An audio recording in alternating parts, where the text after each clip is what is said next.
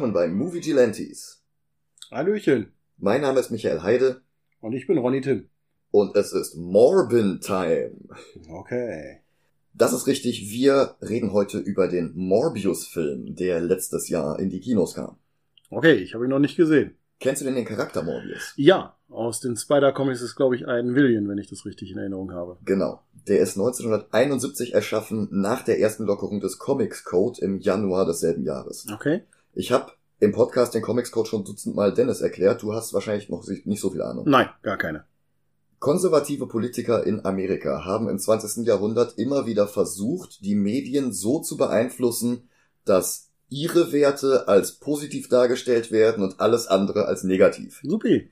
In Hollywood hattest du den Hays Code, dass du beispielsweise keine homosexuellen Beziehungen zeigen durftest. Ah, okay. Also kategorisch einfach gar nicht. Mhm. Äh, dass aber eben auch so diverse Mord und Totschlag und Sex und was nicht alles verboten war. Halt eben alles, was sie nicht wollten, war böse und durfte gar nicht erst gezeigt werden. Und das kam in den 50ern dann auch in den Comics durch. Okay. In diesem ganzen Hokuspokus um die Kommunistenjagd. Weil du in Amerika ja weniger Rufschädigungen hattest, wenn du ein Mitglied im Ku Klux Klan warst, als wenn du irgendwann mal bei irgendeinem kommunistischen Treffen anwesend warst, ohne auch nur mitzusprechen. Ja. Im Rahmen dieser Debatte und befeuert durch das Werk The Seduction of the Innocent vom deutschstämmigen Psychologen Frederick Wortham, der halt behauptet hat, dass Comics die Jugend verderben, so wie später die Rockmusik die Jugend verdorben Computerspiele, hat, die Rollenspiele, die Computerspiele, also alles. TikTok, äh, ja. Damals war halt der große Feind die Comics. Und die Comic-Verlage haben sich dann halt zusammengetan, haben gesagt, okay, wir legen uns jetzt selbst bestimmte Kriterien auf, die wir erfüllen müssen, damit wir so ein kleines Briefmärkchen auf dem Cover bekommen, eben das Logo der Comics Code Authority. Oh wei. Und dazu gehörte halt unter anderem, es durfte nicht das Wort Crime im Titel eines Comics sein. Was? Selbst Crime doesn't pay war nicht erlaubt, weil es könnte ja die Jugend verführen, dass Verbrechen existieren und dann äh, Oh wei. sie selbst welche. Homosexualität war natürlich wieder mal verboten. Okay. Aber eben auch alles, was untot war. Vampire waren verboten. Äh, Zombies waren verboten. Werwölfe waren verboten. Erstaunlicherweise haben diese ganzen Verlage, die daran mitgearbeitet haben, sehr viele Klauseln da reingeschrieben, die einzig und alleine EC Comics betrafen. Weil EC Comics, das war der Verlag von äh, William Gaines, der hatte hier A Tales from the Crypt. Hast du vielleicht Ja, klar, die kenne ich. Äh, Mad Magazine ist tatsächlich auch EC Comics. Kenne ich auch. Und die hatten halt sehr viele Comics mit Horror, mit Crime, mit Science Fiction. Und erstaunlicherweise durften sie einen Großteil davon hinterher nicht mehr veröffentlichen, weil es gegen den Code verstoßen hätte. Was den Verlag dann recht bald auch in den Konkurs gebracht hatte. Verständlich. Das Einzige, was heute noch existiert, ist Mad Magazine. Das ist mittlerweile im Besitz von DC Comics. Und selbst die bringen ja schon seit, weiß ich nicht, fünf, sechs Jahren keine neuen Mad Magazines mehr raus, sondern nur noch Reprint-Hefte mit Material aus den letzten 50 Jahren. Okay. 71 wurde dann aber der Code das erste Mal etwas gelockert. Und du durftest jetzt zum Beispiel Dracula benutzen, weil er eine literarische Vorlage hatte. Woraufhin Marvel sofort die Reihe Tomb of Dracula aus dem Boden gestampft hatte, wo Dracula als Gegner auftauchte und diverse Nebencharaktere die eigentlichen Protagonisten waren, die immer wieder versucht hatten, Dracula zu besiegen. Im Rahmen dessen wurde auch Blade eingeführt Ah, okay. als der Vampirjäger. Ja. Und Morbius wurde 1971 erschaffen, weil Vampire jetzt erlaubt wurden, wenn sie keine Untoten waren. Das heißt, du hattest Morbius the Living Vampire. Das war tatsächlich Oh, ein wichtiger Teil seines Titels. Ja, ich glaube, ich erinnere mich irgendwie aus einem der Comics, dass er ja irgendwie ein Forscher war für Blutkrankheiten oder irgendwas in der Richtung. Ganz genau das. Äh, erfunden wurde er von Roy Thomas, das war die rechte Hand von Stan Lee und auch Stans Nachfolger an Fantastic Four und später auch Stans Nachfolger als Editor-in-Chief von Marvel Comics. Der hatte auch The Amazing Spider-Man nach 100 Heften von Stan übernommen im Sommer 71. Und der Zeichner war äh, Gil Kane, der war zu dem Zeitpunkt bereits der feste Zeichner der Serie gewesen. Der hatte in den 50ern die Silver Age Versionen von Green Lantern, also Hal Jordan, und The Atom, also Ray Palmer, mit erfunden. Insgesamt hat er in seiner Karriere für alle großen Serien von Marvel und DC gearbeitet und auch noch einige weitere Figuren erfunden, darunter 1974 ebenfalls zusammen mit Roy Thomas Iron Fist. Kane arbeitete bis in die 90er im Business und zeichnete zum Beispiel die Comic-Adaption vom ersten Jurassic Park-Film. 2000 starb er an einem Lymphom, also Lymphdrüsenkrebs, im Alter von 73 Jahren. Und das Ding ist, Stan Lee hatte Amazing Spider-Man 100 mit einem wirklich fiesen Cliffhanger beendet. Ein Serum, mit dem er seine Kräfte entfernen wollte, weil er sich gesagt hatte, okay, Peter Parker kann kein Leben haben, solange Spider-Man existiert. Ich habe diese Macht, ich habe diese Verantwortung, solange ich diese Macht habe. Also will er sie nicht mehr. Genau, also hat er gesagt, ich, hier, Spider-Man No More zum zweiten Mal, diesmal, ich äh, bastel mir ein Serum, mit dem ich versuche, die Auswirkungen des Spinnenbisses Ja. zu annullieren. Dann habe ich keine Kräfte mehr, dann habe ich aber auch keine Verantwortung mehr. Verantwortung, Dann kann Peter Parker endlich mal seinen College-Abschluss machen und dann kann er endlich Ja. mal ein, normales Liebesleben führen und dies, das, jenes. Gefühlt war er auch immer der Superheld für mich, der am meisten Probleme mit dem Switchen hatte. So, was mache ich gerade? Ja, genau. Und dann hat er dieses Serum getrunken, fiel in einen tiefen Schlaf und in diesem Schlaf tauchte dann sein Mentor auf, der mittlerweile Onkel Ben so ein bisschen abgelöst hatte, nämlich der Vater von Gwen Stacy, Captain George Stacy. Der war kurz davor auch gestorben und tauchte ihm jetzt immer mal wieder so als Mentor in den Träumen auf. Und er hat ihm halt gezeigt, pass auf, Peter Parker kann doch leben und es ist nicht Teil deiner Verantwortung, wenn du danach nicht mehr Spider-Man bist, wenn du dir selber die Kräfte wegnimmst. Dann hast du deine Verantwortung genauso missachtet, wie wenn du die Kräfte hast und nicht nutzt. Und dann wachte er auf und sagte, ja, okay, das Serum scheint nicht gewirkt zu haben, ich habe immer noch meine Kräfte. Oh, was ist denn das? Es gibt einen Nebeneffekt und plötzlich wuchsen ihm vier zusätzliche Arme aus den Seiten raus. Weil er halt noch mehr Spinne war als vorher. Er Ah. hatte jetzt zwei Beine und sechs Arme und damit halt acht Gliedmaßen wie eine Spinne. Peter Parker leben wohl schwierig. Ja, nicht nur das. äh, Selbst das Spider-Man-Leben wurde schwierig, weil er von heute auf morgen nicht gelernt hatte, wie er diese Arme kontrolliert. Er hatte halt seine Webshooter an seinen Originalarmen, er hatte aber eben auch noch vier zusätzliche Arme. Und wenn er jetzt versuchte, da rumzuschwingen, war er sich ständig selber im Weg oder hat mit dem falschen Arm die Bewegung gemacht, um den Webshooter auszulösen. Das ging halt alles gar nicht. Und Roy Thomas hat dann gesagt, okay, dann muss er sich jetzt Hilfe suchen bei einem anderen Forscher, der einen Selbstversuch hatte. Und das ist The Lizard, also Kurt Connors, der sich selber mit einem Serum in ein Echsenmonster verwandelt hatte. Ja, genau. Ah, Okay. Und ebenfalls ins Spiel kam jetzt hier ein dritter Wissenschaftler, Dr. Michael Morbius, der versucht hatte, seine seltene Blutkrankheit mit einem Serum zu kurieren und der dadurch halt zu einem Living Vampire geworden ist, damit er Code-konform war. Der tauchte dann ein paar Mal auf. Der hatte dann auch ein paar Auftritte bei der Legion of Monsters. Das war so dieser Zusammenschluss aus äh, Werewolf by Night, Man-Thing, Ghost Rider, Morbius äh, und diverse andere Figuren. Mittlerweile hatte er sogar schon mehrere eigene Comicreihen. In den 90ern, die war so ein bisschen mehr in die düstere Ecke, also mit einem schwarzen Lederkostüm und, und sehr viel Selbstzweifeln und oh, ich, ich muss Blut trinken, aber ich richte damit ja auch Schaden an und so eine zerrissene Gestalt. Das, das war so kurz bevor Interview with a Vampire ins Kino kam. So ungefähr zur Zeit von Bram Stokers Dracula, so diese Ära. Ja. Also Francis Ford Coppolas Bram Stokers Dracula, muss ich Ja, dazu ja, sagen. alles gut. Und seitdem ist er immer eher so ein bisschen Anti-Held als Schurke.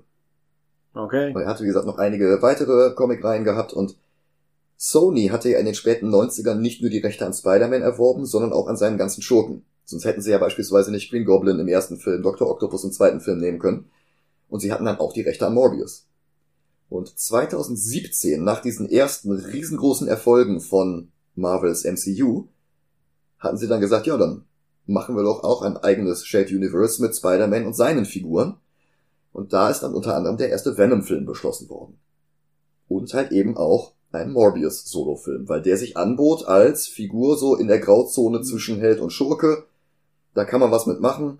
Und irgendwann treffen die dann vielleicht mal alle aufeinander und vielleicht wächst da ja sogar eine Sinister Six draus. Die wollte Sony ja schon länger machen. Darum hattest du gerade bei den Amazing Spider-Man-Filmen mehr Schurken als Filme. Okay. Also, dass du dann wirklich auch nur so Sachen hattest, wie einer geht in den Keller von irgendeinem Labor und sieht dann da Tanks mit den Armen von Dr. Octopus und dem Gleiter von Vulture und dies und das und eine Rüstung, die wie Rhino aussieht, wurde dann bereits schon benutzt und eingeführt und die hatten es halt ein bisschen eilig, um auf Marvel aufzuholen. Hat dann nicht wirklich geklappt und ihr Spider-Man ist ja dann auch tatsächlich im MCU gelandet, in Kooperation mit Marvel Studios. Wir werden wahrscheinlich auch nächste oder übernächste Woche eine Folge veröffentlichen zu Spider-Man Far From Home, die spreche ich mit Maggie ein. Ja, und da sollte halt auch ein Morbius-Film kommen. Okay. Und 2018 hatten sie dann gesagt, hier Antoine Fuqua soll den drehen. Das ist der Regisseur von ähm, The Replacement Killers, aber vor allen Dingen auch Training Day. Okay, klingt auf jeden Fall spannend. Ja, der ist es nur leider nicht geworden. Ja, Es gab dann halt so ein bisschen hin und her. Und letzten Endes wurde es dann der Regisseur Daniel Espinosa. Oder äh, Daniel Espinosa, das ist ein Schwede. Der hatte vorher den langweiligen Actionfilm Safe House mit Denzel Washington und Ryan Reynolds gedreht und das Alien Rip-Off Live ebenfalls mit Ryan Reynolds. Ja, und das Drehbuch stammte von Matt Sazama und Burke Sharpless. Die hatten vorher den Flop Dracula Untold geschrieben oh, bei ja. und außerdem noch The Last Witch Hunter mit Vin Diesel und Gods of Egypt. Dieser, äh, Ja. nur weiße Schauspieler für die ägyptischen und afrikanischen Götter und äh, Ich habe alle drei denn jetzt? gesehen und ich möchte nicht dran erinnert werden. ja. Morbius fügt sich da so ein bisschen ins Gesamtbild ein. Der Cast Jawohl. war aber immerhin ziemlich gut. Die Hauptrolle ging an Jared Leto, den ich nicht leiden kann, weil er privat ein ziemliches Arschloch ist und so einen eigenen Kult aufgebaut hat mit irgendwelchen Sexsklavinnen und was nicht alles, der mehr Anschuldigungen wegen sexueller Über Übergrifflichkeiten hat als so manch anderer Schauspieler. Also mehr als Ezra Miller zum Beispiel, der ja komplett gecancelt ist. Und äh, ja, aber Jared Leto als Schauspieler hat halt zumindest Talent. Also Fight Club war gut. Absolut. Äh, äh, hier, du hattest mir mal irgendwann diesen, diesen Nicolas Cage als Waffenhändler-Film gezeigt. Wie ist der? Ja, of Lord, War? Lord of War, ja. Genau, da ist er ja auch wie der Bruder. Ja. Und er hatte mittlerweile auch einen Oscar bekommen für Dallas Buyers Club. Er war in Blade Runner 2049, wo er nicht schlecht war. Ja, weitere äh, Castmitglieder waren Matt Smith, der elfte Doktor. Sehr gut. Ja, Ich liebe ihn. Jared Harris, Das das ist einer meiner ist, Lieblingsdoktoren. ja, Jared Harris, das ist der Moriarty aus dem Robert Downey Jr. Holmes. Ja. Der war außerdem in der Serie Tschernobyl. Da hatte der ziemlich, Ah, die äh, habe ich noch nicht gesehen. ja, die Kritik hat er damit ziemlich überzeugt. Ich habe es auch noch nicht gesehen, aber es muss wohl echt gut gewesen sein. Ja, und dann haben sie angefangen zu drehen, 2019. Und dann äh, kam 2020 plötzlich äh, so eine Krankheit ins Spiel. Was? Kann ich mich nicht mehr dran erinnern. Ja, schön wär's. Hm. Äh, diese Post-Production zog sich dann letzten Endes hin bis 2022. Und ja, dann kam der Film dann in die Kinos, ist brachial gefloppt. Im Internet ist er aber so ein bisschen zu einem Meme geworden, weil die Leute versucht haben, so ein neues The Room aufzubauen. Mit, hey, der ist so scheiße, äh, dass es wieder lustig ist, den musst du gucken. Und mit dem Slogan It's Morbin Time, was angeblich ein Satz ist, den Morbius im Film sagt, bevor er eine Actionsequenz macht, was dann alle eben als Meme benutzt haben, obwohl der Satz nie fällt. Hm.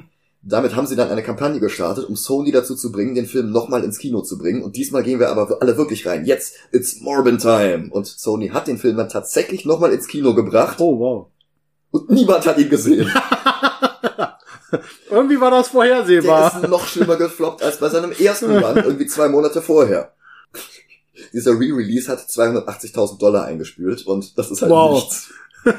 Das Budget des Films waren mindestens 75 Millionen mit diesen ganzen Reshoots. Das ist nicht ganz klar, wahrscheinlich sind es 83 Millionen geworden. Wenn du mir das schon sagst, dann hört sich nach fast verschwendetem Geld an. Ja, durchaus. Und das Ding ist, der Film ist jetzt auch nicht dieser Totalausfall wie The Room, dass du sagst, der ist so scheiße, den musst du sehen, dass es schon wieder lustig ist. Wäre der in den 90ern rausgekommen, wäre der gar nicht schlecht. Das ist so die Ära, als Steel rauskam oder äh, Spawn. Oder der erste Blade, der war ja richtig gut. Absolut. Der hatte am Ende eigentlich noch so eine, nicht ganz Post-Credit, sondern das letzte vor den Credits-Szene gehabt, wo Morbius auf einem Häuserdach stand, um Blade dann im zweiten Film gegen den kämpfen zu lassen. Ah, Ist dann noch nicht mal passiert, weil ja. sie haben sich letzten Endes anders entschieden und besser entschieden. Aber da war das schon geplant gewesen. Und wäre dieser Film in der Ära rausgekommen, würden wir sagen, ja, Effekte sind so semi, aber okay. Aus Sicht von 2022 oder erst recht jetzt heute 2023 hält der dem halt nicht so wirklich stand. Aber du hast ihn noch gar nicht gesehen, dann Genau. gucken wir ihn jetzt auch nochmal. Vielleicht werde ich ja doch noch positiv überzeugt. Aber ich bezweifle es, weil ich dir ja schon sagte, den Trailer fand ich schon nicht so ansprechend. Ja. Das Ding ist, ich hatte halt, als ich den dann irgendwann geguckt hatte, wirklich null Erwartungen und habe gedacht, okay, das ist jetzt wirklich der letzte Scheiß. So schlimm ist es nicht, aber der hat schon wirklich einige Probleme, über die wir gleich noch sprechen. Hey, ich habe Twilight geguckt, also somit. Der erste Twilight ist für mich sowas wie das, was für uns in den 80ern Lost Boys war. Das also das war, ist halt so ein Vampirfilmchen für Teenager, ist ich okay. als Teenager-Film Mhm. perfekt. Wenn ich ihn aber aus Sicht eines Vampirsfilms sehe, absolutes No-Go. Ja, dann wirst du mit Morbius auch deine Probleme haben. Okay, Aber gut, dann äh, Bis gleich. bis gleich.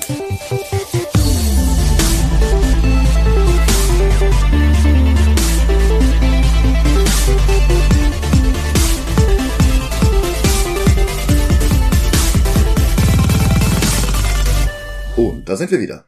Hallöchen. Gut ist der Film wirklich nicht, Absolut nicht. was es umso tragischer macht, dass an allen Ecken und Enden ungenutztes Potenzial durchscheint. Oh ja. Also wie gesagt, ich kann Jared Leto nicht leiden, aber im Grunde ist der Cast dieses Films großartig. Bin ich auch auf deiner Seite. Und der Charakter aus den Comics würde ja auch durchaus genug Stoff für einen guten Film hergeben. Das Hauptproblem ist, was für eine unlogische Klischeeparade die Drehbuchautoren aus diesem Stoff gemacht haben. Die Umsetzung dieses Drehbuchs ist grundsätzlich kompetent, aber die Stellen, an denen sie es nicht ist, die summieren sich schnell aufeinander. Morbius ist unoriginell, übernimmt etwas zu viele Einstellungen aus anderen besseren Filmen Oh ja. und der Soundtrack von John Ekstrand besteht im Grunde bloß 100 Minuten lang aus abwechslungsarmen Variationen von Dies Irae. Ah, okay, das ist mir gar nicht aufgefallen. Ja, aber ja, ich fand auch, dass der, der Sound irgendwie, wo du bei anderen verschiedene Songs hast, die dann auch da die Stimmung unterstützen, war hier irgendwie, hast du gesagt, okay, irgendwie klingt das immer irgendwie gleich Ja. und nicht äh, innovativ. Ja. Und dazu kommt halt das Nolan-Problem. Der Film nimmt sich viel zu ernst und versucht zu viele Elemente mit pseudowissenschaftlichem Bullshit zu erklären, sodass die Sachen, die sie nicht ernst nehmen und die Sachen, die sie nicht erklären, viel, viel schlimmer hervorstechen, als wenn alles etwas mehr, Gemäßigt wäre. ja. Warum kann Morbius zum Beispiel fliegen? Warum ist er manchmal nach zwei Schluck Blut mächtiger als in anderen Szenen, nachdem er mehrere Liter getrunken hat? Nach welchen Regeln funktioniert eigentlich diese ominöse und namenlose Blutkrankheit? Das, das geht alles nicht auf, aber der Reihe nach. Das Intro hat Neon-Animationen in den Bisexuality Pride-Farben Pink, Lila und Blau. Unerwartet, aber Lila ist irgendwie eh so eine, ein stilistisches Leitmotiv in diesem Film. Warum? Weil man vielleicht nicht Spaß nehmen wollte. Zu Ja, unoriginal. Und ich finde die Idee mit Lila gar nicht verkehrt. ja, aber das ist halt so dieses, warum ausgerechnet Lila? Es ist irgendwie merkwürdig. Aber wie gesagt, der Reihe nach. Die Farben, angeordnet als Dreiecke, hätte ich eher für den Vorspann von The Neon Demon gehalten. Aber die Dreiecke ergeben den Negative Space um den Buchstaben M. M wie Movie Gilantes. Morbi Gilantes. Dann landet ein Hubschrauber irgendwo im Dschungel von Costa Rica. Dr. Michael Morbius, gespielt von Jared Leto, ist auf der Suche nach Vampirfledermäusen.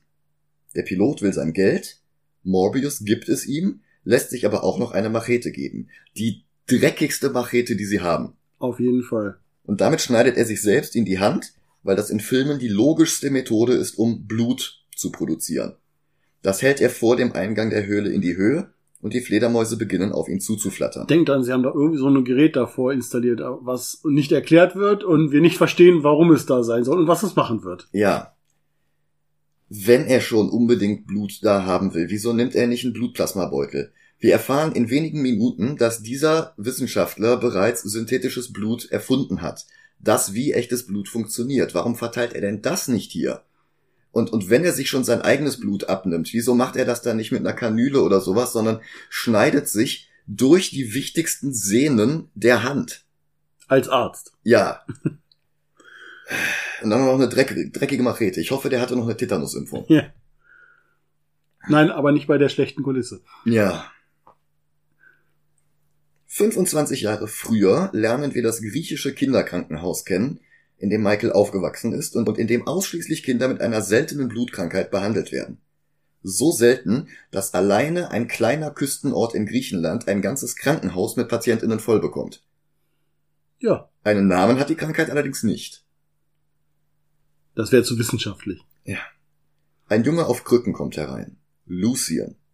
Der keinerlei Vorbild aus den Comics hat. Am ehesten käme noch ein Spider-Man-Schurke namens Loxius Crown hin, aber selbst der ist eigentlich zu anders, um als Vorlage wirklich gedient haben zu können. Und der Name ist ja auch nicht mal Loxias, sondern Lucian, was der Film jetzt aber auch sofort wieder vergisst. Denn Der junge Michael Morbius freundet sich mit ihm an und gibt ihm einen gemeinen Spitznamen, mit dem er ihm alle Hoffnungen nimmt, dass sie beide jemals geheilt werden können. Der Junge, der vor Lucien das Bett neben Michaels hatte, Milo, hatte nicht geheilt werden können. Und der Junge nach ihm wird auch nicht geheilt werden, der nach dem auch nicht. Und jetzt ist halt Lucien hier und Michael nennt ihn jetzt bloß Milo. Und der restliche Film auch. Das ist jetzt ab jetzt einfach nur noch Milo. Milo sackt sofort in sich zusammen und scheint jetzt ebenfalls zu sterben, aber Michael repariert das EKG mit der Sprungfeder aus einem Kugelschreiber. MacGyver. Das hört auf zu piepsen, und weil Ursache und Wirkung in diesem Film eine sehr ungewöhnliche Beziehung zueinander haben, erwacht Lucien davon jetzt wieder zum Leben. Na klar.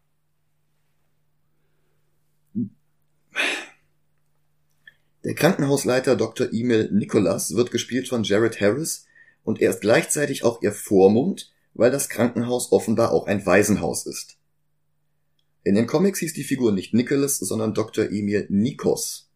Er hatte sein Debüt ein Heft nach Morbius selbst gegeben, in derselben Storyline mit dem sechsarmigen Peter Parker und Kurt Connors.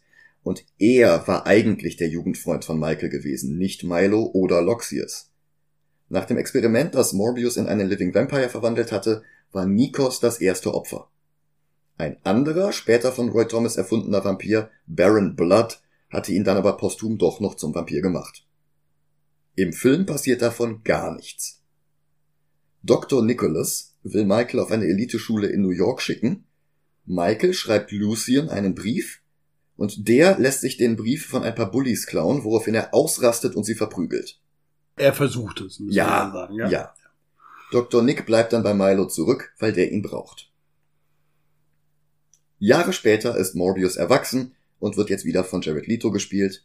Ihm soll der Nobelpreis verliehen werden, weil er, wie gesagt, synthetisches Blut erschaffen hat, mit dem die Medizin nie wieder auf Blutspenden angewiesen ist. Coole Idee. Ja. Aber er lehnt den Preis ab, weil die Entdeckung nur ein unvorhergesehener Nebeneffekt seiner eigentlichen Forschung war und beleidigt damit den König von Schweden.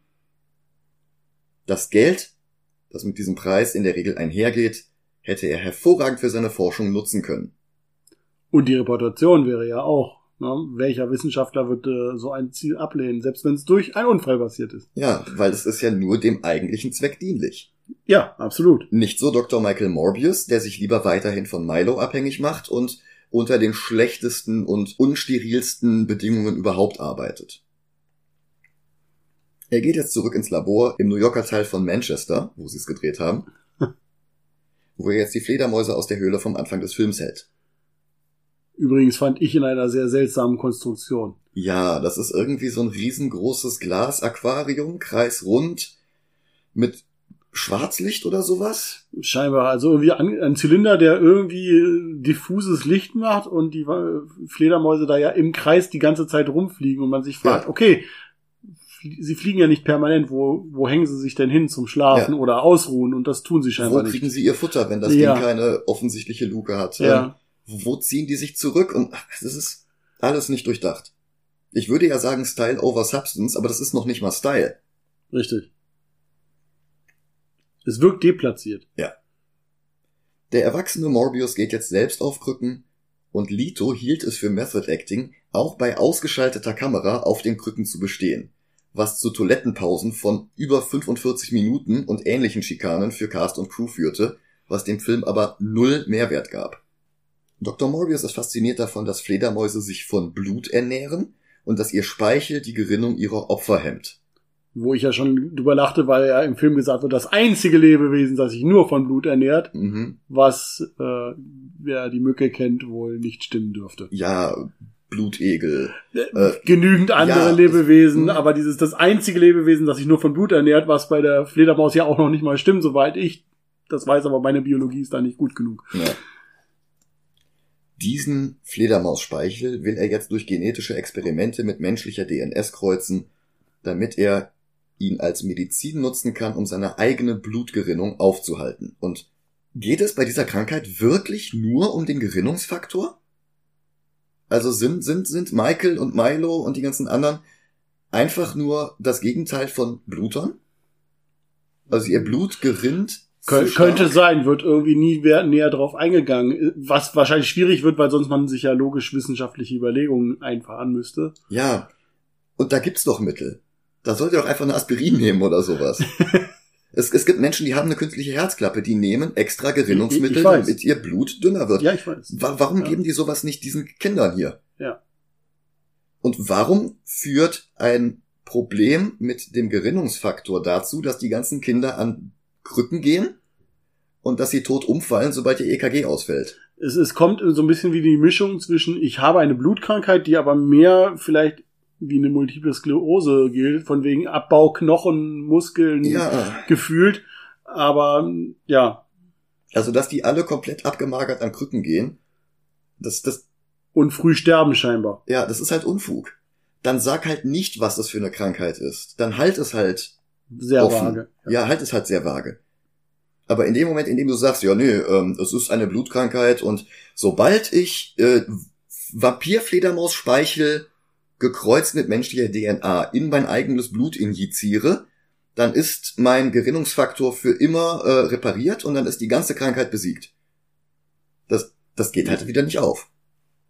Aber nein, er braucht ein neues Mittel, damit der Plot funktioniert.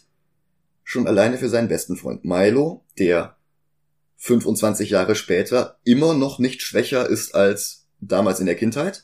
Außer an Krücken laufend. Das ja, das hatte er ja damals schon. Stimmt, das hat er auch schon, ja. Also da ist keinerlei Verschlechterung sichtbar. Im Gegenteil, auch wenn ich vielleicht jetzt vorziehe, dass er scheinbar stinkreich ist und niemals erklärt wird, warum. Ja. Hast du äh, Barbie gesehen, diesen Film, der jetzt aktuell im Sommer im Kino Nein, noch ist? nicht.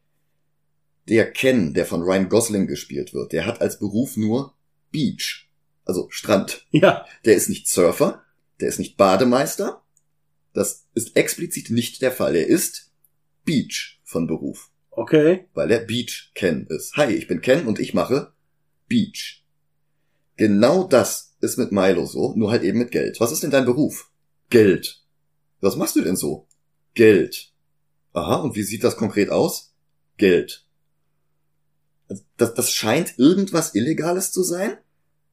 Aber was es ist, darauf geht der Film wieder nicht ein und wie ein blutkrankes Waisenkind aus einem Küstenort von Griechenland einer der reichsten Menschen in Manhattan werden kann. Das nichts in diesem Film baut irgendwie logisch aufeinander auf. Das besonders wie du schon, du hast sehr schön gesagt, scheinbar kriminell oder kriminelle Tendenzen hat, aber scheinbar nicht so schlimm, als dass der Doktor, der sie früher be betreut hat, immer noch scheinbar deren ja Ziehvater oder Leitfigur auf jeden Fall ist, da keinen Einspruch erhebt, was ja. echt total seltsam ist. Ja. Und ja, der am Anfang scheinbar sehr moralische, weil er ja sogar den Nobelpreis absteht, beste Freund nicht sagt, sag mal, kriminell ist vielleicht nicht das Beste. Ja, und wenn er nicht kriminell ist, was ist er dann?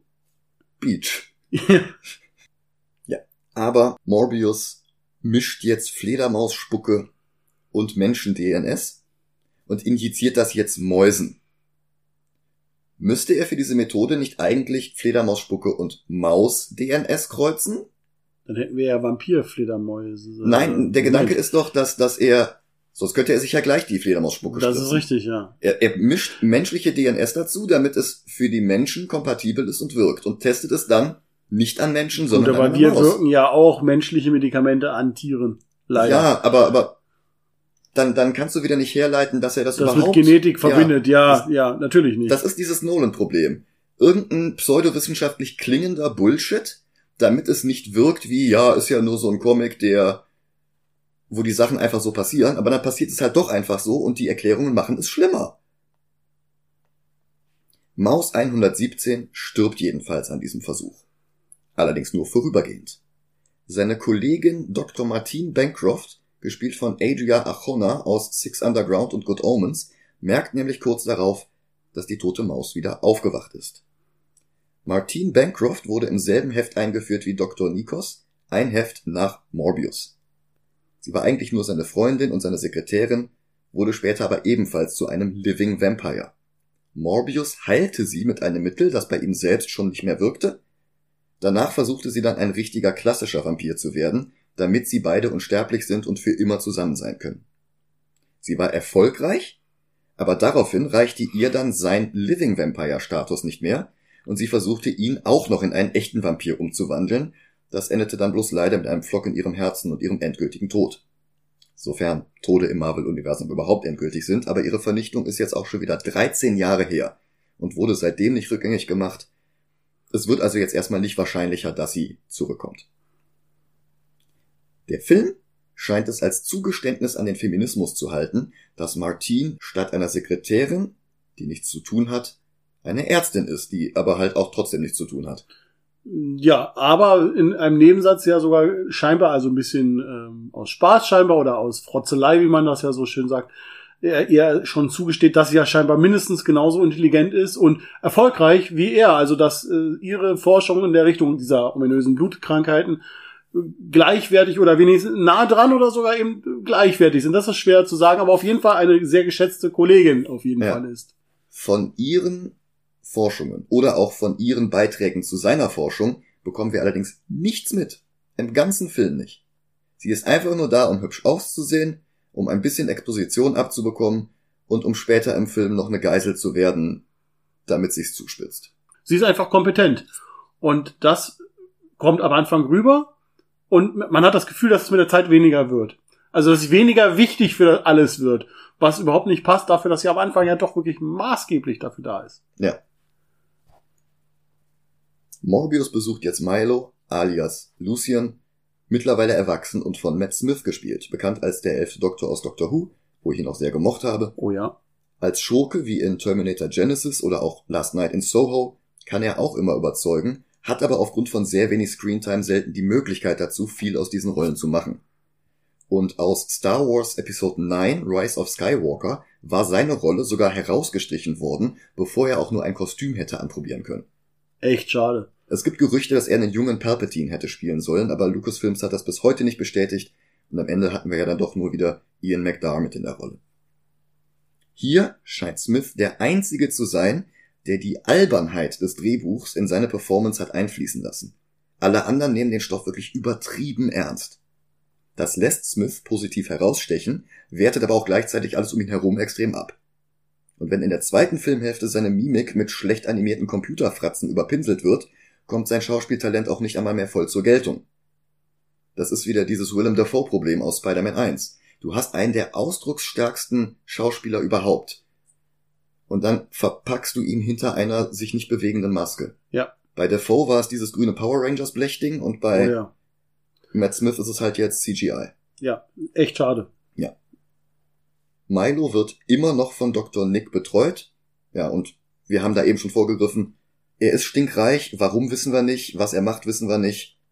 Beach. Warum immer auch noch der, äh, sag ich mal, alte Arzt ihn betüdelt, wenn er so reich ist, könnte er sich ja sehr viele, nie, vielleicht nicht die Kompetenz abschreiben, aber mehr Fachleute nehmen und bräuchte nicht einen Arzt, der sich ja scheinbar dann doch immer noch eigentlich um ein Waisenhaus kümmern sollte? Ich sag mal, das ist jetzt 25 Jahre her, vielleicht ist er mittlerweile im Ruhestand. Okay, das wäre eine Erklärung. Auch wenn er der Schauspieler ist halt kein bisschen gealtert. Ja, das. Von der äh, Flashback-Szene zur Gegenwart. Das, das ist halt wieder so, äh. Naja. Milo finanziert Michaels weitere Fledermausspucke-Experimente in der Hoffnung, dass Morbius sie auch beide heilen kann. Diese Experimente sind in den USA allerdings verboten und darum verlegen sie ihr Labor auf ein Schiff in internationalen Gewässern, die LCV Murnau, benannt nach Friedrich Wilhelm Murnau, dem Regisseur von Nosferatu, exakt 100 Jahre vor dem Release von Morbius. Ah, okay. Er vollendet sein Heilmittel, diesmal spritzt er es keiner Maus, sondern direkt sich selbst. Martin schnallt ihn an einer Liege fest, dann bekommt er Schüttelfrost, dann hat das Licht plötzlich Spannungsunregelmäßigkeiten. Warum? Warum auch immer. Und dann ist Martin kurz von einem extrem arschlochigem Kerl abgelenkt, als plötzlich sämtliche Lebenszeichen aufhören. Was oh. aber daran liegt, dass Morbius nicht mehr an der Liege festgeschnallt ist. Und man erwähnen sollte auch da wieder ihre Kompetenz zeigen, dass sie sich nicht die Butter vom Brot lässt, weil er sie ja als dieser Schurke, mhm. sie als Krankenschwester salopp bezeichnet oder mhm. abwerten. Das, es heißt Doktor. Ja. Zeigt also da wieder ihre Kompetenz und auch Kraft. Mhm. Und dann darfst du weiter mit dem. Ja. Und plötzlich stürzt sich Morbius von der Decke auf diesen Arschlochtypen.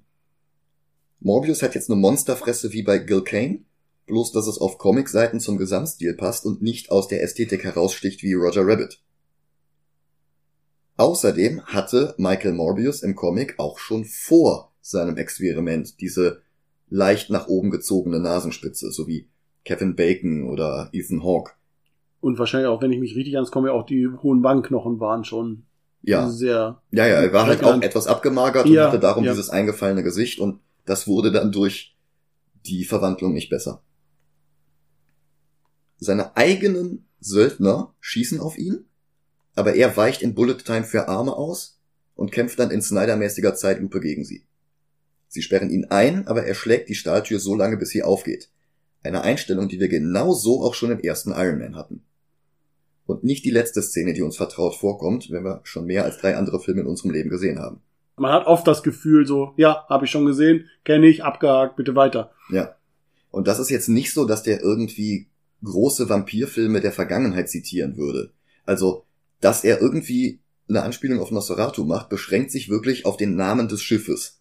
Nicht auf irgendwelche expressionistischen Kameraeinstellungen oder Spiel mit Schatten oder sowas. Und das meiste, was er wirklich kopiert, sind Comicverfilmungen. Iron Man, Batman Begins, Venom, was echt schade ist. hm. Spontan wird der Nebelwerfer in den Gängen eingeschaltet, damit Morbius sich besser anschleichen und die bewaffneten Söldner einen nach dem anderen ausschalten kann. Sich wie Nightcrawler in lila Schwefelwolken teleportieren kann er in dieser Welt übrigens auch, was Fledermaus Sabber so alles fertig bringt. Ich glaube, sie wollen damit nur ultra hohe Geschwindigkeit darstellen. Aber es wirkt eher, wie du schon sagst, wie ein Teleport. Ja, das sind halt so lila Schwefelwolken Ja. und dann ist er plötzlich woanders. Ja, Es ist ja auch nicht so, dass, dass es irgendwie Supergeschwindigkeit wäre. Das würden sie anders darstellen. Und Fledermäuse haben ja auch keine Supergeschwindigkeit. richtig. Immerhin sehen diese Wolken ganz cool aus, so unsinnig sie auch sind. Nach dem Amoklauf durch seine eigenen Söldner verwandelt sich Morbius zurück in Jared Leto, aber sein Oberkörper ist jetzt muskulöser als je zuvor. Außerdem braucht er seine Brille nicht mehr und er verschießt jetzt plötzlich klebriges Zeug durch seine Handgelenke und dann klopft Tante May an die Tür. Nee, falscher Film, aber ja, wieder eine geklaute Szene, wie er da Ja. vor dem Spiegel steht. Wir sollten auch erwähnen, er braucht seine Krücken jetzt nicht mehr. Also er kann wunderbar, also alle äh, äh, scheinbar durch die Blutkrankheit, die die Knochen scheinbar vorher kaputt machen und sehen, sind vorbei. Ja. Ein Wundermittel. Er sieht sich die Aufnahmen der Überwachungskameras an, weil er anscheinend keine Erinnerung an diesen Amoklauf hat.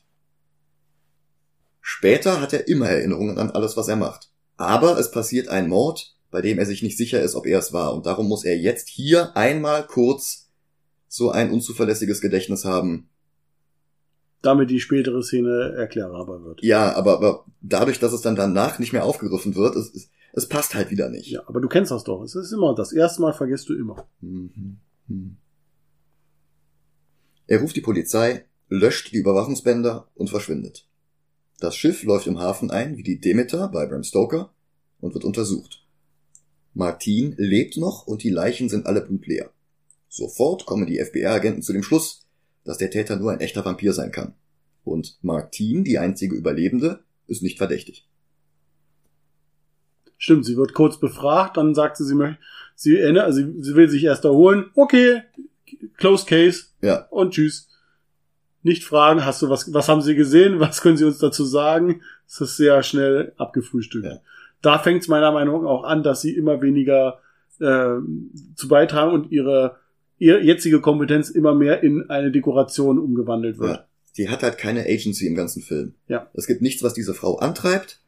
Es gibt keinerlei Charakterbogen, dass sie irgendwie. Eine Entwicklung macht, sich Ja. verändert, einbringt. Die einzige Entwicklung passiert zwei Sekunden vor Nachspann, aus dem Nichts, und die Konsequenzen dieser Entwicklung werden wir vermutlich niemals zu sehen bekommen, weil Morbius zu schlecht gelaufen ist, um sofort Ja. eine Fortsetzung zu ermöglichen. Ja, und wie gesagt, alles, was sie vorher schön, was, womit sie ein Potenzial hat, wirklich wichtig zu sein oder auf jeden Fall einen Beitrag zu leisten, wird jetzt immer weiter in den Rand geschoben, was eigentlich das, was du am Anfang sagtest, diesen Feminismus eigentlich genau wieder untergräbt, meiner Meinung nach. Ja. Diese beiden FBI-Agenten sind El Madrigal aus I'm Dying Up Here als Agent Rodriguez und Tyrese Gibson als Agent Simon Stroud. Ob dieser spezifische Rodriguez aus den Comics kommt, weiß ich gar nicht. Vielleicht ist er Anton Rodriguez, das ist der Spider-Man-Schurke Tarantula, aber hier sieht er aus wie Commissioner Gordon und hat null Persönlichkeit. Stroud, den gibt es in den Comics, der ist aber nicht wirklich wiederzuerkennen. Simon Stroud ist eigentlich ein blonder, weißer CIA-Agent, der häufiger mit Black Widow zusammengearbeitet hat. Tyrese Gibson ist ein schwarzer Popstar mit Glatze, der in Four Brothers oder den Transformers und Fast and the Furious Reihen auch als Schauspieler glänzen konnte. Und auch er hat hier überhaupt nichts zu tun. Milo wird von Dr. Nick gefragt, wie seine Schmerzen auf einer Skala von 1 bis 10 heute sind, und Matt Smith guckt im Grunde direkt in die Kamera, zwinkert uns fast schon an und sagt grinsend, Eleven. weil er der elfte Doktor war. Hä? Verstehst du? Verstehst du? Horizon Labs, der ehemalige Arbeitsplatz von Morbius. Übrigens auch ein Labor aus den Comics, wo Peter Parker angefangen hat zu arbeiten. Während der Big Time Ära, so vor ungefähr 15 Jahren. Es war so ein, ein Subplot, dass da im Keller wohl irgendwer gefangen gehalten wurde. Warum wusste man nicht genau, welchen Zweck wusste man nicht genau, wer wusste man nicht genau und später kam dann irgendwann raus, das ist Morbius, der dort auch arbeitet als Wissenschaftler, aber halt eben lange nach seiner Transformation in einen Vampir und der von den anderen isoliert wird, damit er keinen Blutrausch kriegt und die Leute anfällt oder sowas.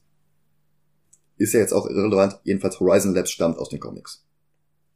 Er reist jetzt wieder dorthin und bricht fast zusammen bis er in seiner eigenen Kühlkammer die Beutel mit dem synthetischen Plasma findet und leert wie ein Teenager beim Dosenstechen.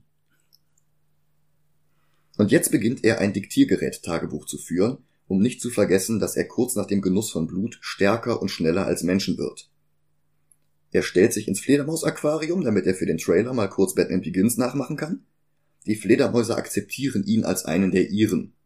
Dann hört er auf, ein Diktiergerät-Tagebuch zu führen, um nicht zu vergessen, dass er kurz nach dem Genuss von Blut stärker und schneller als Menschen wird. Also dieses Diktiergerät hat er im Verlauf des Films nie wieder. Dafür hat er jetzt Echolot. Dazu werden seine Augen kurz weiß mit gezackten Pupillenschlitzen. Hey, äh, Sony, das ist eigentlich Daredevils Kraft. Morbius hat das nicht. Aber der hier schon. Das klappt so gut, dass er sogar einen roten Ball fangen kann. Unter anderem. Ja, also ich war sprachlos. Ich auch. Besonders, dass der Ball seine Kraft nicht verloren hat über so viele Ecken. Ja. Aber hey, er ist ja Superman. Oh, Moment, das war ein anderer. Hm. Das synthetische Blut ist genau wie echtes und kann weltweit eingesetzt werden und wird weltweit eingesetzt, aber es hält nicht lange vor. Aktuell macht es ihn sechs Stunden lang stark und gesund, aber es wird weniger. Morbius fragt sich, was wohl passiert, wenn er ganz aufhört, Blut zu trinken. Er testet es und stirbt dabei fast, weil die Krankheit zurückkehrt. Er bekommt Besuch von Milo, der noch nichts von dem mehr oder weniger erfolgreichen Experiment weiß. Morbius hat kein Blut mehr, also nutzt er Blut, um von innen das Wort Blut an die Fensterscheibe zu schreiben. Ja. Das eine war ja sein tödliches Blut, das, was er an die Wand schreibt, ist sein eigenes Blut. Ich weiß, das macht auch keinen Sinn, aber vielleicht ist das besser als nichts. Milo holt ihm welches aus dem Kühlraum. Gierig stürzt er sich drauf. Und Milo hat nur Augen dafür, wie stark Morbius jetzt ist. Und er will jetzt selbst das Heilmittel bekommen. Morbius will es ihm nicht geben, weil er nicht will, dass Mor weil er nicht will, dass Milo auch ein mordendes Monster wird. Milo hat kein Verständnis dafür, dass Michael erstmal mehr Tests machen möchte. Morbius schubst ihn grob beiseite. Milo geht, beleidigt und eingeschüchtert. Er nutzt nicht seinen finanziellen Einfluss auf Michael, um irgendwas zu erzwingen oder um Michael zu bestrafen oder um ihm jetzt irgendwie die Mittel zu nehmen ja. oder ihn aus dem Labor zu werfen. Er geht einfach nur. Oder wie du schon, wie wir schon sagen, ja, es finanziert hat. Er könnte ja auch sagen, hey, deine Forschungsergebnisse haben wir eh schon auf meinem Rechner. Ich kann mir auch jemand anderen hinsetzen, der mir das zusammenbraut. Mhm. Passiert alles nicht. Stroud befragt jetzt Martine, ob sie auch bei Horizon Labs arbeitet, zusammen mit Morbius. Sie sagt ja und Stroud geht wieder. Irgendeine Horizon-Mitarbeiterin, gespielt von Joanna Burnett, die ein wenig an die junge Halle Berry erinnert, wird in einem Flur unter Flackerlicht ermordet. Wir hatten, äh, woher kommt das Flackerlicht? Besonders sie rennt zu einem Schalter und plötzlich ist das Licht wieder da. die, also die Frage ist, da wir sagten, es ist medizinisch, nicht übernatürlich, warum flackert das Licht? Als er sich selbst auf dem Schiff dieses Serum gespritzt hat, flackerte das Licht auch. Okay. Das heißt, dass der menschliche Körper, der in einen Living Vampire umgewandelt wird, irgendeine Form von Genügend bioelektrische Kapazität ausstrahlt, um elektrische, also ein EMP gleich zu werden. Okay. Ja, das passiert später im Laufe des Films übrigens, glaube ich, nicht mehr. Nein, ich glaube auch nicht. Also scheint es nur bei der Umwandlung zu passieren, Ja. was ja dann tatsächlich sogar ein Indiz dafür wäre, dass sie nicht von Morbius getötet wird, auch wenn der Film ihn selbst das erstmal glauben lässt und versucht uns das auch zu verklickern. Morbius nutzt jetzt seine Echolot-Fähigkeiten, um zuzuhören, wie die Leiche gefunden wird. Dann kommen die FBI-Agenten und befragen ihn. Und dieser Dialog ist absolut haarsträubend. Hey, Dr. Morbius, Ihr Kunstblut hat mir in Afghanistan das Leben gerettet. Vielen Dank. Aber sagen Sie mal, Sie haben doch Ihr Leben lang ein Heilmittel für Ihre seltene Krankheit gesucht. Haben Sie vielleicht zufällig verrückte Experimente auf einem Schiff gemacht, die Sie zu einem blutsaugenden Dracula gemacht haben? Wir haben da ein paar Fragen. Was, was, was ist denn das für eine Psychologie? Was ist denn das für eine Verhörmethode? Das ist. Na, ich habe erstmal alle Fakten vorgelegt, Mhm. damit der, der äh, mögliche Verdächtige jetzt sofort die perfekte Ausrede finden kann. Ja. Ne? Also. Morbius will ihnen erstmal vorspielen, immer noch krank zu sein. Daraufhin wollen sie ihn festnehmen und er überwältigt beide mit Supergeschwindigkeit, springt dann mit einem Satz das Treppenhaus hoch. Oben fällt er wegen eines Windstoßes ohne Erklärung fast vom Dach, aber dann hält ihm der nach oben teleportierte Stroud eine Pistole vor das Gesicht und er fängt sich wieder. Ja. Wie ist er da so schnell hochgekommen? Das, ah. Na, das war der Superfahrstuhl. Natürlich. Im Gefängnis führt er jetzt schriftlich Tagebuch. Das Blut hält jetzt keine sechs Stunden mehr, sondern nur noch vier Stunden 22. Er spekuliert, dass es schon in wenigen Tagen gar nichts mehr bringen wird. Was interessant wird, wenn er, selbst wenn wir davon ausgehen, dass er kurz bevor er festgenommen wurde noch was getrunken hat, hat er sechs Stunden, wie wir am Anfang gefunden haben. Er wird festgenommen und ist sofort im Gefängnis. Das würde alleine vom Rechtssystem in Amerika nicht funktionieren. Selbst wenn er in Untersuchungshaft wäre und wir den nächsten Tag oder selbst denselben Tag haben, haben wir höchstens sechs Stunden. Wie kann er dann auf seine Uhr gucken und sagen vier Stunden? Also er ist in zwei Stunden zum Revier gefahren worden, abgefrühstückt worden und schon im Gefängnis. Mann, oh Mann. Ich wusste gar nicht, dass die Amis so schnell dabei sind. Bei der Befragung bringt Agent Rodriguez ein Fläschchen Weihwasser mit und wir haben alle sehr viel gelacht. Echt? Nein. Ich erinnere mich nicht. Hm. Dann zeigen die Agenten Verständnis dafür, dass Morbius die Männer auf dem Schiff umgebracht hat. Aber kein Verständnis dafür, dass die Krankenschwester sterben musste. Sie fragen ihn, was er genau für Experimente gemacht hat, und er antwortet nur, dass er das selbst nicht versteht. Er sagt ihnen, dass er das künstliche Blut braucht, aber sein Vorrat ist in der Asservatenkammer gelandet, und obwohl das Blut mittlerweile in ausreichenden Mengen hergestellt wird, um random Soldaten in, Af in Afghanistan vor Jahren gerettet haben zu können, Weltweit auch eingesetzt wird, scheinbar, und ja, Krisen bewältigt hat. Ja. Trotzdem gibt es jetzt plötzlich keinerlei Zugang mehr zu weiteren Beuteln. Und Oscar-Preisträger Jared Leto ist sich nicht zu schade, um You wouldn't like me when I'm hungry zu sagen, so wie Edward Norton in Incredible Hulk. Dieses Justizsystem, das Morbius innerhalb von weniger als vier Stunden in Haft gesperrt hat, das lässt jetzt jemanden zu ihm hinein, der keine Anwaltslizenz hat, der nie die Prüfung abgelegt hat und der einen Beutel mit Blut in der Hand hat und seinem Klienten gibt. Bloß weil er sagt, Ich bin ihr der Anwalt. Der besucht jetzt, also Milo besucht ihn jetzt. Als er die Zelle wieder verlässt, trinkt er aus einem Flachmann und hört dann plötzlich auf zu humpeln. Und diese Perspektive auf die Schuhe, das ist eine Szene, die wir 1995 sehr ähnlich in The Usual Suspects hatten. Ja. Er hat allerdings seinen Gehstock in der Zelle vergessen und dadurch merkt Morbius, dass Milo sich offenbar selbst das Heilmittel injiziert hat. Immerhin hatte Milo ihm auch diesen Blutbeutel mitgebracht und er trinkt ihn leer wie ein durstiges Kindergartenkind eine Capri-Sonne. Dann verwandelt er sich wieder in Monsterface und bricht aus dem Knast aus. Mit Superspeed hüpft er auf das nächste Dach und beschattet Milo. Und dieser Sprung ist aus Blade. Ja. Milo kauft einen Daily Bugle, in dieser Welt wieder eine Zeitung und kein Infowars-mäßiges Internetportal wie in Far From Home. Im Trailer von Morbius hatte es auch eine Szene gegeben, in der Morbius an einem Fahndungsplakat für Spider-Man vorbeigeht, aber die ist nicht im fertigen Film gelandet. Außerdem hatte J.K. Simmons Szenen als J. Jonah Jameson gedreht für Morbius, aber während der extrem langen Post-Production wurde dann doch noch entschieden, dass Morbius nicht in derselben Welt spielt wie No Way Home, weswegen stattdessen die zwei sehr unbeholfenen Vulture-Szenen in der Mitte und am Ende der Credits eingefügt wurden, mehr dazu später. Dann tötet Milo den Zeitungsverkäufer. Ich glaube, der hat ja noch irgendwas gesagt, der Kioskverkäufer, irgendwie sich so ein bisschen lustig gemacht über den vermeintlichen Mörder, der im Gefängnis sitzt. Mhm. Morbius packt ihn. Und Milo gibt zu, die Krankenschwester getötet zu haben. Er ist jetzt auch ein Monster und er genießt das. Komm, lass uns zusammen die Nacht beherrschen. Morbius erkennt ihn nicht mehr wieder. Und er prügelt ihn eine U-Bahn-Rolltreppe herunter. Milo freut sich und brüllt Passanten zu, dass die Evolution sie weiterentwickelt hat. Diese ganze Geheimhaltung, die er gerade noch hatte, dass er versuchte, diesen Mord an der Krankenschwester Morbius in die Schuhe zu schieben, bevor er ihn dann auch wieder befreit hatte.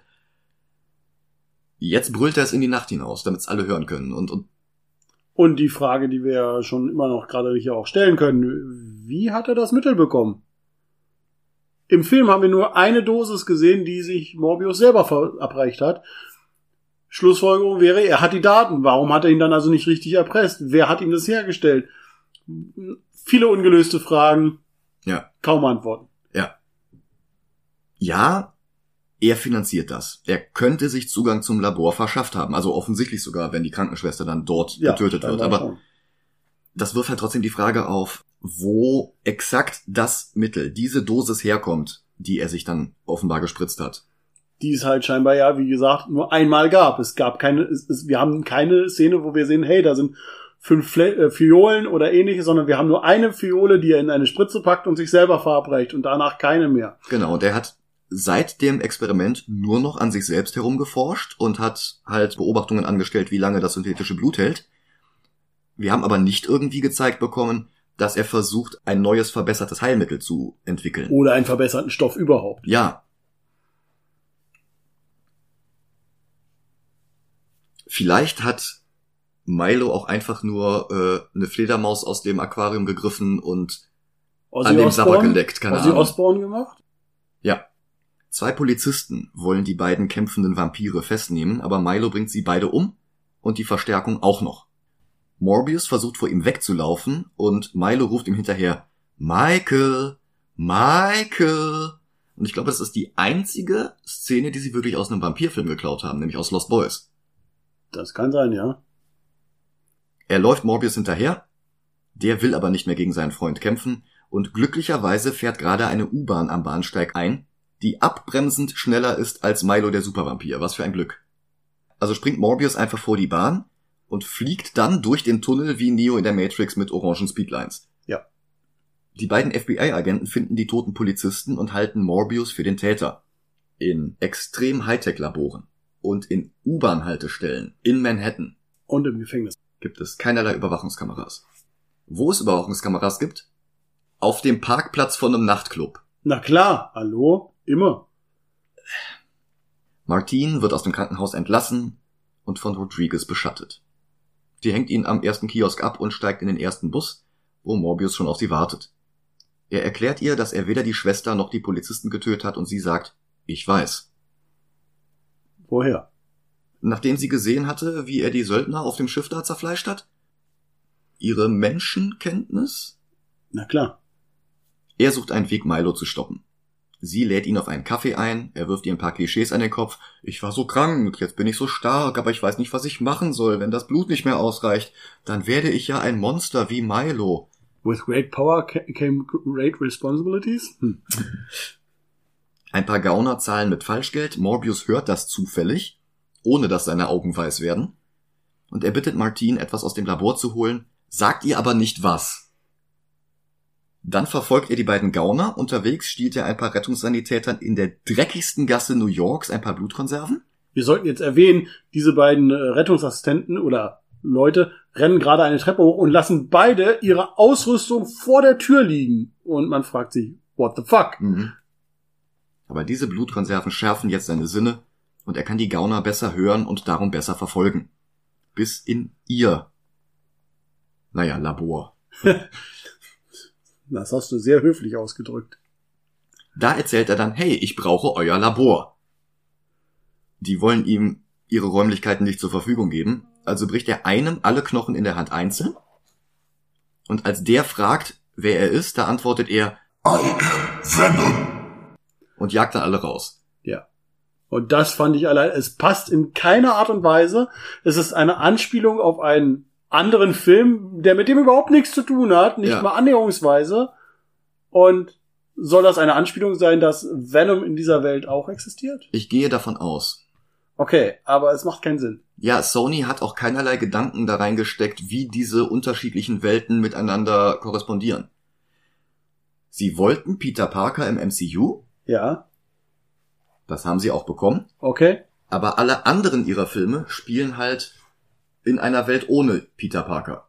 Was halt sinnlos ist, wenn du dir ein Sinister Six Team aufbauen willst und keinen Peter Parker hast, dann was soll das? Es gab zwischendurch mal die Spekulation, dass die Welt von Venom und von Morbius die Welt ist von Amazing Spider-Man, also Andrew Garfields Universum. Das in No Way Home mit dem MCU interagiert. Wie das dann aber zu diesen Venom Post-Credits-Szenen oder den Vulture Post-Credits-Szenen in Morbius zusammenpasst, das hat halt nie eine Antwort bekommen. Wer weiß. So wie er als Kind mit einem Kugelschreiber ein EKG-Gerät repariert hat, so MacGyvert er sich jetzt aus Druckerpressen, alten Fernsehern und was weiß ich was noch alles, genau die Ausrüstung, die er für seine Experimente braucht. Ein Hightech-Labor für Blutanalysen. Ja, Wow. Nicht steril, nicht mal ansatzweise.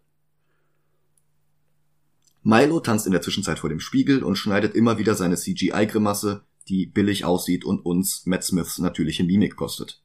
Aber immerhin hat der Schauspieler in dieser Szene Spaß. Ja, das muss man immer wieder sagen. Man merkt, dass er, ähm, wie- du schon am Anfang eingangs gesagt hast, er macht den Humor, er nimmt es humorig und er spielt einfach wunderbar. Ja. Und dieser Spaß, den er hat, der überträgt sich auch ein Stück weit auf uns. Nicht genug, um diesen Film zu retten, aber um ihn etwas aufzuwerten. Danach geht er in einen Club, flirtet mit der ersten Blondine, die er sieht, und gibt ihr Tequila aus. Leider hat sie bereits einen Freund und der wird eifersüchtig. Milo scheint sich kurz zu verwandeln, dann geht er aber wieder und wartet, bis der Typ alleine den Club verlässt, um ihn dann zu töten. Mit seinen beiden Freunden scheinbar. Ja, aber ohne sie. Ohne die Freundin, genau. Er geht mit seinen drei Kumpels daraus. Auch wieder übrigens finde ich langsam ein abgedroschenes Klischee, was äh, von Anmache, Eifersucht. Ja. Und so eine Parkplatzschlägerei hatten wir in Green Lantern mit Ryan Reynolds. Stimmt. Als nächstes geht er zurück nach Horizon und Martine kommt jetzt auch da an, um Krempel für Morbius zu holen, von dem sie nicht weiß, was es ist. Milo fragt sie, wo Morbius ist, und sie ist eine sehr schlechte Lügnerin. Sie bringt Morbius sein Zeug, er forscht weiter, aber eine der Labortierfledermäuse beißt ihr in den Finger und der Geruch von Blut ist zu stark für ihn. Sie gehen nach draußen und kommen sich auf einem Häuserdach näher, so richtig mit Knutschen. Milo beobachtet die zwei mit niederträchtigem Lächeln auf den Lippen. Er ist ihr heimlich gefolgt, um Morbius Adresse zu finden. Wow. Die hat's eben geschafft, einen FBI-Agenten innerhalb von 100 Metern abzuhängen. Aber schafft es nicht. Einen nicht ausgebildeten Vampir. Ja, er hat Sonar. Wir sehen nie, dass Milo auch so Er hat Sonar. Ja, Und einen Tracker installiert. Hallo, das ist die beste Erklärung. Der Sonar-Tracker, ich finde, das ist viel logischer als alles andere. ja. Also nein, liebe Zuhörer, es hat, macht natürlich überhaupt keinen Sinn. Die Agenten finden den toten Boyfriend aus dem Club. Eine Sicherheitskamera zeigt ihnen, dass Morbius nicht der Mörder ist. Parkplätze hinter Nachtclubs haben in New York bessere Surveillance als Krankenhäuser, U-Bahn-Stationen, Gefängnisse, Gefängnisse. Also, Busse, Ja, die übrigens alle oder viele überwacht werden, soweit ich weiß, in Amerika. ja. Und diese Hinterhofkamera hat eine hochauflösende oder und sogar Achtung, immer wieder gerne genommen, aber leider nicht möglich, Zoom-Fähigkeit, die ist nicht verpixelt. Ja. Wow! Und dieses Bildmaterial wird jetzt in den Nachrichten gezeigt. Dabei wird vom Vampire Murderer gesprochen. Der Hauptverdächtige ist Dr. Morbius, der nicht auf dieser Aufnahme zu sehen ist, sondern Milo. Ja, Milo hat auf dieser Aufnahme seine CGI-Hackfresse, aber der hat eine andere Frisur als Morbius, Eine andere Körper, also Gr- Körpergröße alleine. andere Kleidung und das, das, das passt überhaupt nicht auf Morbius. Warum ist Morbius jetzt der Hauptverdächtige in diesem Mordfall? Das- ist der einzige, von dem sie wissen, dass das nicht ist. Wobei es wird ja dann irgendwie erwähnt, ja, an einen Mord an einer Krankenschwester und wir haben noch einen zweiten möglichen und dann werden diese Bilder gezeigt und irgendwie hat man das Gefühl, okay, also klar, wir wissen, Medien machen gerne irgendwas, aber man hat das Gefühl, dass diese Informationen direkt von der Polizei stammen und somit diese Polizei als völlig inkompetent zu zählen hat. So inkompetent wie übrigens auch Dr. Nick. Denn der bekommt mit, was in den Nachrichten gezeigt wird. Er erkennt Milo. Und er geht jetzt zu Milo, der mit einem fröhlichen You discovered my secret antwortet und damit angibt, wie stark er jetzt ist, wiedergeboren, auferstanden. Und er ist überrascht, dass der verängstigte Dr. Nick das nicht gut heißt. Papa willigt aber allerdings ein, bei ihm zu bleiben, sofern Milo aufhört, Menschen zu töten. Aber Milo ist jetzt aus heiterem Himmel eifersüchtig, weil Dr. Nick immer nur auf der Seite von Morbius ist. Seit 25 Jahren. Und darum auch Morbius geholfen hat, nach Amerika zu ziehen und dort einen Reichtum anzuhäufen. Moment, das hat er mit Milo gemacht. Was? Morbius war die ganze Zeit der nicht finanziell unterstützte Wissenschaftler. Richtig, den er, als er das herausgefunden hat, wie begabt er ist, auch dafür sorgt, dass er auf eine private Förderung von jemand anderen geht. Ja. Und er hat sich um Lucien, äh, aka Milo, jahrelang gekümmert Ja, und und alles getan. Milo Komisch. ist jetzt eifersüchtig, weil Dr. Nick immer nur auf der Seite von Morbius ist. Also Nick wirft Milo seine Taten vor, aber der verwandelt sich in die Monsterfresse, sagt Nick, er solle Morbius ausrichten, Milo tötet so viele er will. Und dann verwundet er seinen Vater tödlich, weil Tote so gut darin sind, Nachrichten zu überbringen. Na klar. Reanimation haben wir gesehen. D und D, vier Fragen. Morbius hat sich ein Mittel gemischt, das Milo und ihn mit einer Art Antikörpermischung töten kann, weil es den Eisengehalt im Blut erhöht. Also er könnte Milo auch einfach eine Flasche Rotbäckchen einflößen. Ja.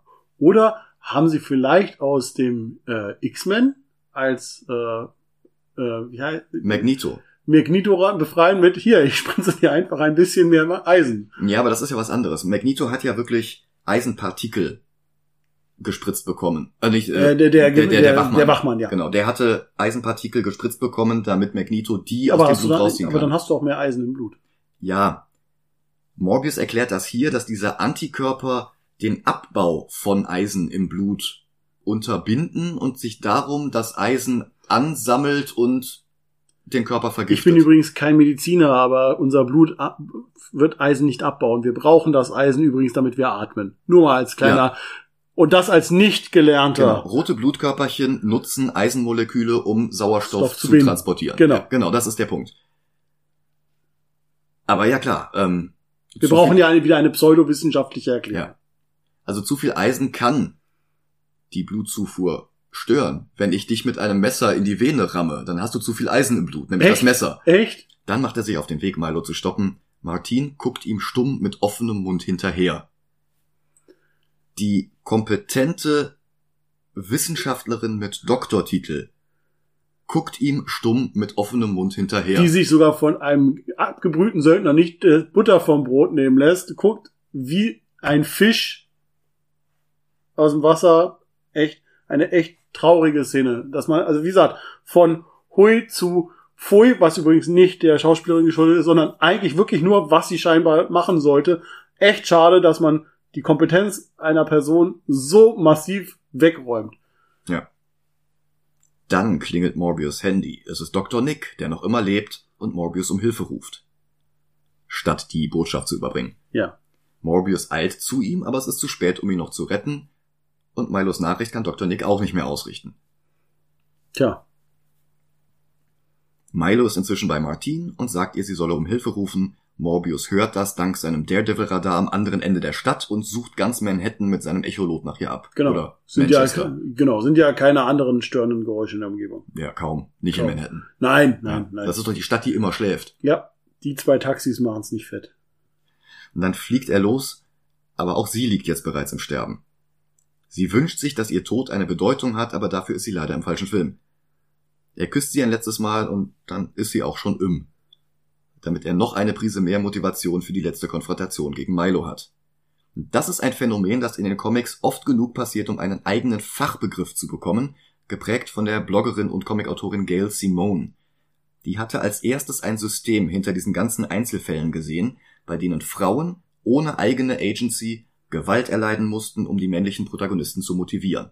Körperliche Gewalt, sexualisierte Gewalt, nicht selten auch tödliche.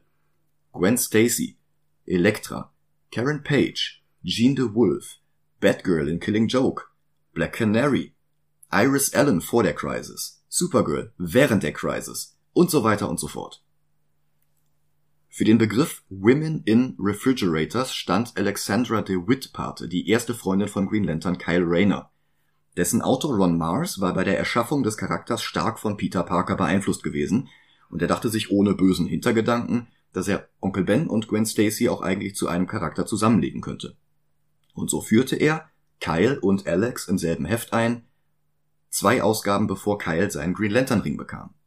Die beiden lebten zusammen an der Westküste, bis der Schurke Major Force beauftragt wurde, Kyle zu töten und ihm den Ring abzunehmen. Er fand dann auch schnell die Adresse raus und verschaffte sich Zutritt zur Wohnung. Leider war Kyle selbst gerade durch ein Zeitloch gefallen und musste in der fernen Zukunft Leben retten und Alex war alleine zu Hause. Als Kyle wieder heimkam, fand er nur einen Zettel Surprise for you in the fridge, also Überraschung im Kühlschrank. Major Force hatte Alex umgebracht und dann dort hineingesteckt. Eine Szene, die ausgerechnet der Comics Code ironischerweise sogar noch schlimmer gemacht hatte. Zeichner Daryl Banks hatte eigentlich nur ein großes Panel gezeichnet, in der Kyle die Kühlschranktür öffnet und die Leiche findet. Und die Comics Code Authority sagte, nee, das ist zu hart. Das ist jetzt, das heißt jetzt nicht, dass ihr die Szene rauslassen müsst, aber ihr dürft die Leiche nicht zeigen. Also haben sie die Seite neu gezeichnet, die Perspektive geändert und jetzt blockiert die Kühlschranktür die Sicht auf den größten Teil des einfarbig blau kolorierten Kühlschrankinneren, von dem wir jetzt nur ganz wenige Details sehen. Ein Fuß mit einem Schuh dran und entweder ein zweites Bein oder ein Arm. Gerade genug, um zu erkennen, dass eine Leiche da drin steckt, aber nicht genug, um zu erkennen, dass diese Leiche an einem Stück ist. Oh, okay. Woraufhin unsere eigene Vorstellungskraft ein viel, viel grausameres Bild heraufbeschwört als die ursprünglich von der Comics Code Authority beanstandete Zeichnung. Okay. Das ist definitiv schlimmer, als wenn man da normal jemanden rein hätte gesetzt. Ja. Aber das war dann okay. Das war dann codekonform. Super. In Kombination mit Kyles Reaktion führte das halt zu dem Trugschluss, dass Major Force Alex nicht nur umgebracht, sondern auch noch zerhackt hat. Aber es gab Gail Simon noch eine Überschrift für ihre Beobachtung über die Behandlung von weiblichen Nebenfiguren in Comics männlicher Helden. Comics versuchen seitdem etwas mehr als vorher, dieses Phänomen zu vermeiden. Und der Film Ignoriert es. macht das halt einfach trotzdem. Wie gesagt, das ist eine Aneinanderreihung von Klischees, die sich nichts um irgendwas kümmert. Er trinkt dann ihr Blut, um zu Kräften zu kommen, und Milo applaudiert, wodurch wir fast nicht mitbekommen, dass Martin einen Tropfen von Michaels Blut abbekommt. Aber warum? Auch das unerklärlich. Ja. Wo der plötzlich herkommt. Ja. Das hat auch zunächst noch nicht mal Konsequenzen. Richtig.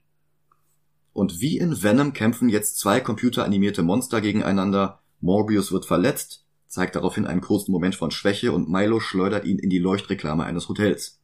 Haben wir oft genug schon gesehen im Kino und ich habe mir gedacht, Mensch, wenn schon, dann könntet ihr doch ein Wortspiel daraus machen, wie es wir es schon in einigen Filmen gesehen haben. Ja, also wie in Shoot'em Up. Ja, dass aus dem Hotelnamen ein Buchstabe oder zwei zerstören und plötzlich ein cooler kleiner Spruch wird, wäre wenigstens ein, einer, ein kleiner Aufheller im Film gewesen. Ja. Sie prügeln sich einfach nur immer weiter. Und das macht Milo sogar Spaß, also zumindest mehr als uns. Morbius fällt sein Echolot wieder ein. Und damit ruft er jetzt Fledermäuse wie Batman in Year One oder Batman Begins.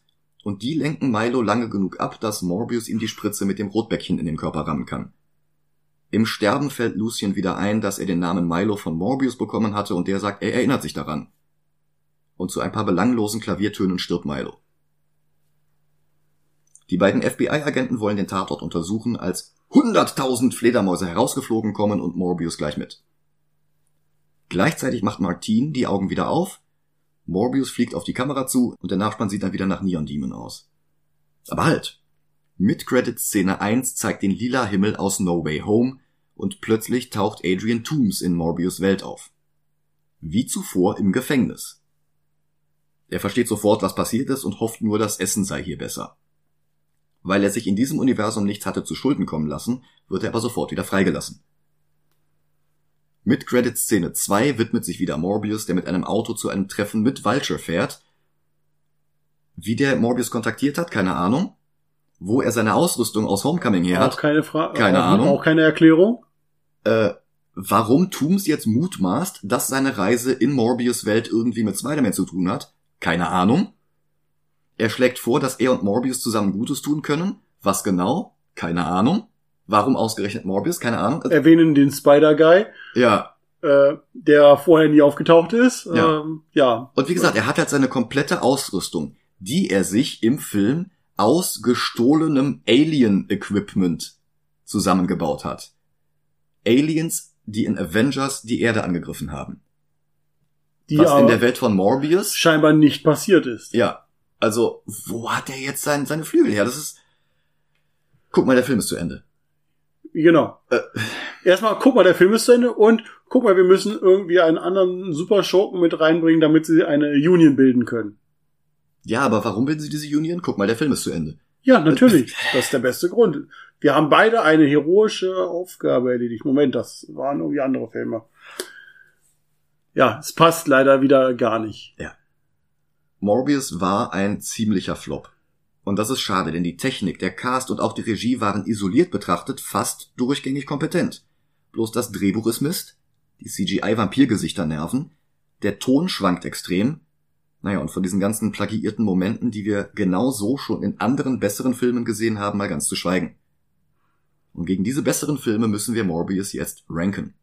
Ich habe jetzt hier gerade so mal den unteren Teil der Liste Ja. Ähm, dieses It's Morbin Time hatte mich halt dran erinnert, dass der viel mit The Room verglichen wurde. Und ich finde ihn besser als The Room. Ich finde ihn nicht zwangsläufig unterhaltsamer als The Room, aber er ist einfach kompetenter gemacht als The Room. Ähm, The Room hat halt noch sehr viel mehr unlogisch aufeinanderfolgende Ereignisse, die in keinem Zusammenhang stehen. Das Bin ich- kriegt Morbius besser hin. Bin ich bei Der dir? Cast ist bei Morbius besser. Ja, und Matt, also alleine durch den Charakter, durch Matt Smith, den Fun, hast du halt einfach ein bisschen mehr Unterhaltung. Ja. Über The Room habe ich aktuell Asterix Sieg über Cäsar. Darüber haben wir den ersten Ghost Rider mit Nicolas Cage. Puh. Ghost Rider mit Nicolas Cage, den ersten, würde ich aber als besser beurteilen. Auf jeden Fall. Als Morbius. Hm. Auch wenn der schon himmelschreiend viele Dinge hatte, aber Nicolas Cage kam wenigstens immerhin konstant cool rüber in dem ganzen Ding. Das stimmt, ja. Und auch die Story ist dort, soweit das Comic, du weißt, ich bin nicht so der Mhm. Comicleser, so intensiv wie du. Ähm, ich glaube, da ist die Story einigermaßen getroffen. Dass er mit dem Teufel einen Pakt macht, der Teufel ihn. ja, ähm, die Details weichen schon sehr stark ab, aber der Okay. erste ist im Grunde noch einigermaßen nah an der Origin von Johnny Blaze, ja. um es dann kurz zu machen, für mich als Nicht-Comic-Kenner, so tief in diesem Comic von Ghost Rider, fand ich die Story nicht toll, aber wenigstens konstant. Es war erklärbar, wenn wir jetzt auf Morbius gehen, wo viele Sachen einfach so unerklärbar sind und es versucht wird, eine Erklärung zu nehmen, die wieder unlogisch wird. Das heißt, wir haben jetzt eine Decke, Ghost Rider, und einen Boden, The Room. Dazwischen haben wir Asterix Sieg über Cäsar. Und jetzt müssen wir halt entscheiden, ob Morbius besser oder schlechter ist als Asterix. Hm. Dann würde ich Asterix den vorgeben, alleine weil Klassiker, die einfach immer Spaß für Kinder waren. Und in einem Kindercomic nicht so viel konsistent sein muss, wie in einem Comic, was vielleicht mal für Kinder gedacht ist, aber ich glaube auch zu dem Zeitpunkt nicht nur die Altersklasse. Asterix wendet sich eher vielleicht an zehn Jahre. Ein Comicbuch würde ich doch eher sagen an jugendliche Teenager 13, 14. Ja. Und damit würde für mich Asterix einfach höher stehen als Morbius. Ja, also kurz gesagt, das ist dieser Nolan-Effekt. Asterix versucht nicht, die Sachen irgendwie wissenschaftlich zu erklären, der versucht nicht realistisch zu sein, Der macht halt einfach seine Comic-Sachen. Es wird nicht in Frage gestellt und dadurch stellen wir es auch nicht in Frage. Richtig. Morbius schafft diese sehr niedrige Hürde nicht und dann würde ich ihn als neuen Platz 157 zwischen Asterix, Sieg über Cäsar und The Room setzen. Ja. Hervorragend. Sie haben gewonnen, Mr. Morbius. Es ist kein Nobelpreis. Das stimmt. Und damit sind wir auch schon wieder am Ende angekommen. Ich bedanke mich recht herzlich bei dir, Ronny. Ich danke, dass ich wieder da sein durfte. Hat Spaß gemacht. Ich bedanke mich bei euch da draußen fürs Zuhören. Ich sag auch Tschüss an euch. Macht's gut. Bis bald. Bis dann.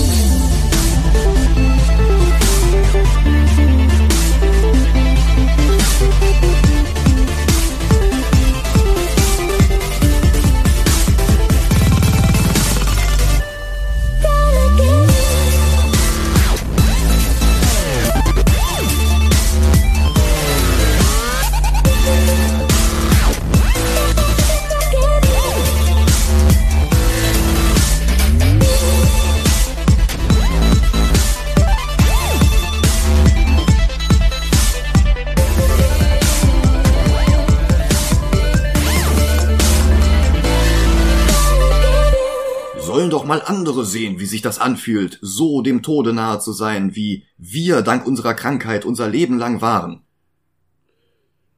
Er bringt sie nicht dem Tode nahe, er bringt sie um. Erstens das. sie sind zweitens, nicht 25 Jahre lang. Es soll wahrscheinlich Kuppel. auch eine Anspielung auf die Bullies von damals sein, die ihn ja so gequält haben, wo ich mich frage, okay, du bist schon so reich, du hast diesen Bullies schon tausendmal gezeigt, dass du tausendmal besser bist als sie. Ähm, naja, All cops are bullies. Und darum muss er das jetzt an denen auslassen. verstehe.